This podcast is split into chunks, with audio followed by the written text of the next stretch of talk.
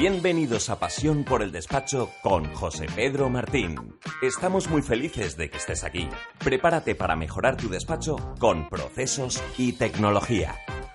Recuerda que está muy bien ponerse objetivos al principio de año, pero mi consejo es que todos los meses, al principio de mes, en los primeros dos, tres, cuatro, cinco días, cuando hayas cerrado el mes anterior, cuando hayas cerrado el pérdidas y ganancias, el balance de situación, te sientes con tu equipo directivo y si sois un despacho pequeño, pues contigo mismo, para revisar esos objetivos. Recuerda, y lo voy a repetir las veces que haga falta, facturación, rentabilidad y calidad. Y yo te aconsejo que revises esa facturación por mes y siempre comparado con el año anterior. Es decir, ¿cuál es la realidad? ¿Qué teníamos en ese mismo mes el año pasado? ¿Y cómo está todo eso en comparación con los objetivos que nos hemos propuesto para el año presente? Lo mismo para los márgenes de beneficio. Mes a mes hay que revisar, tenemos que verlo de una forma desglosada para ir detectando e ir corrigiendo aquellas desviaciones que pudiese haber.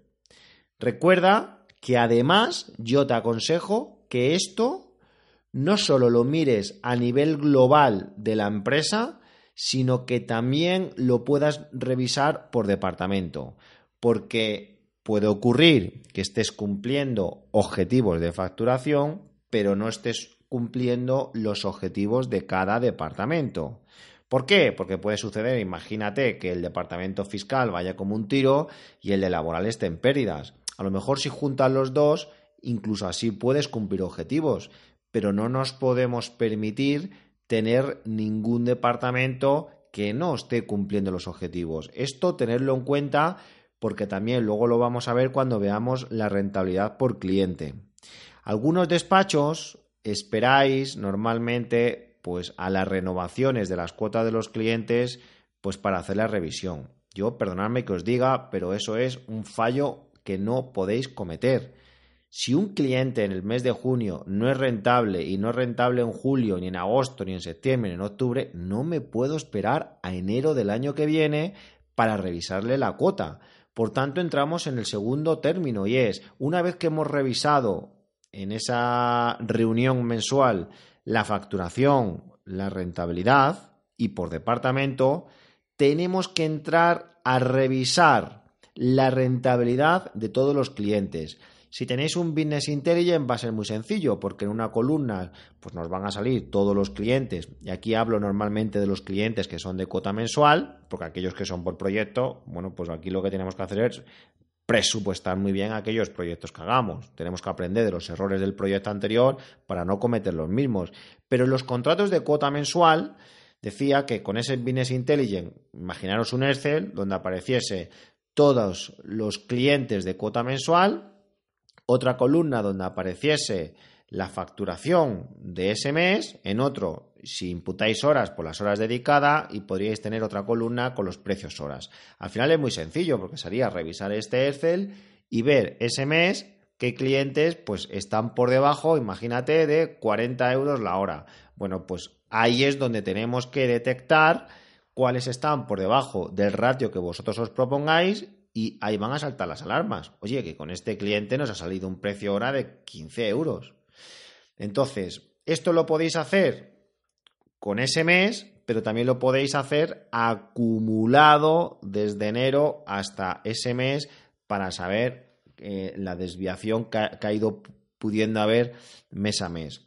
Bien, ¿qué pasaba? Que cuando mirábamos un cliente con el acumulado normalmente de enero hasta el mes presente, si ese cliente, imaginaros que detectábamos que estaba pues a 15 euros la hora, que eso es una barbaridad, no podemos trabajar a esos precios hora, pues podían ser muchos los factores. Y además esto no lo podéis mirar en global, lo deberíais mirar departamento laboral, departamento fiscal, departamento contable o aquellos departamentos que tengáis y que normalmente trabajáis con cuota mensual.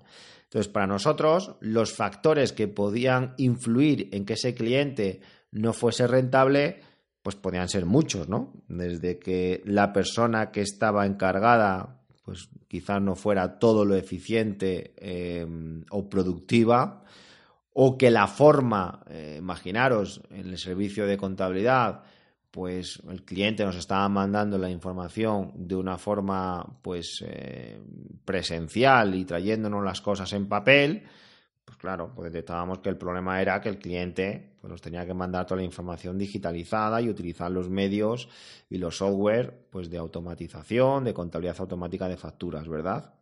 Por otro lado, también pues deberíamos ver si es algo puntual o a lo mejor mm, es que ese mes o en los dos últimos meses ha habido algo puntual con ese cliente que se hayan disparado las horas. Siempre puede haber eh, pues motivos, siempre pueden haber circunstancias que hagan que un cliente no sea rentable, pero que sea algo circunstancial.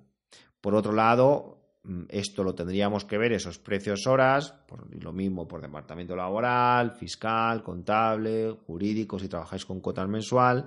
A nivel contable también los asientos contables.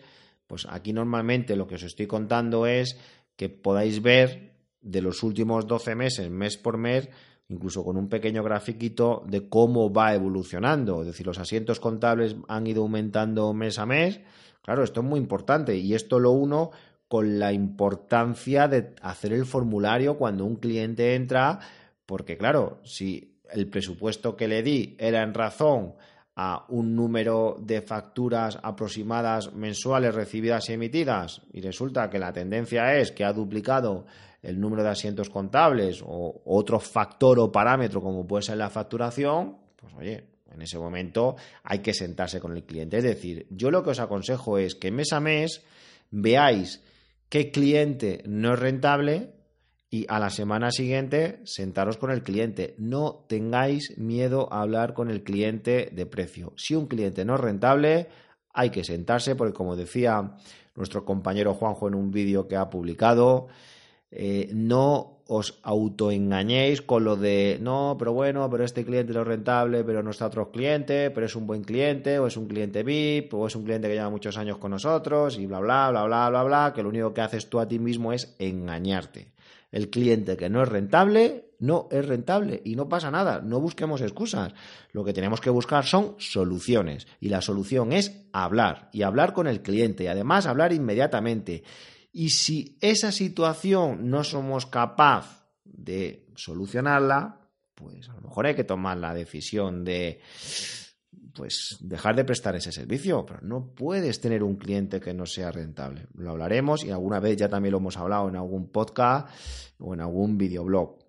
Y por otro lado, también era muy importante en, en ese informe, pues poder revisar pues todo el histórico de la evolución del precio, porque a veces decíamos, bueno, este cliente no es rentable, pero es que además llevamos seis años o cinco años o cuatro años donde lo único que hemos hecho ha sido subirle el IPC. Por tanto, yo aquí lo que os aconsejo es que os tenéis que trabajar una ficha, ya sea eh, con un Business Intelligent, ya sea con un informe a medida que os haga alguien cogiendo los datos del SQL, pues haceros una ficha donde toda esta información la tengáis de una forma muy visual y muy rápida. Deciros también que, como decía antes, no esperéis a enero o a febrero cuando hagáis las renovaciones. Tenéis que hacerlo de forma mensual y esto no os va a llevar más de dos o tres horas al mes. Esta sesión se acabó. Es momento de tomar acción. No te olvides de suscribirte y obtén los mejores contenidos sobre procesos y tecnología en los despachos profesionales.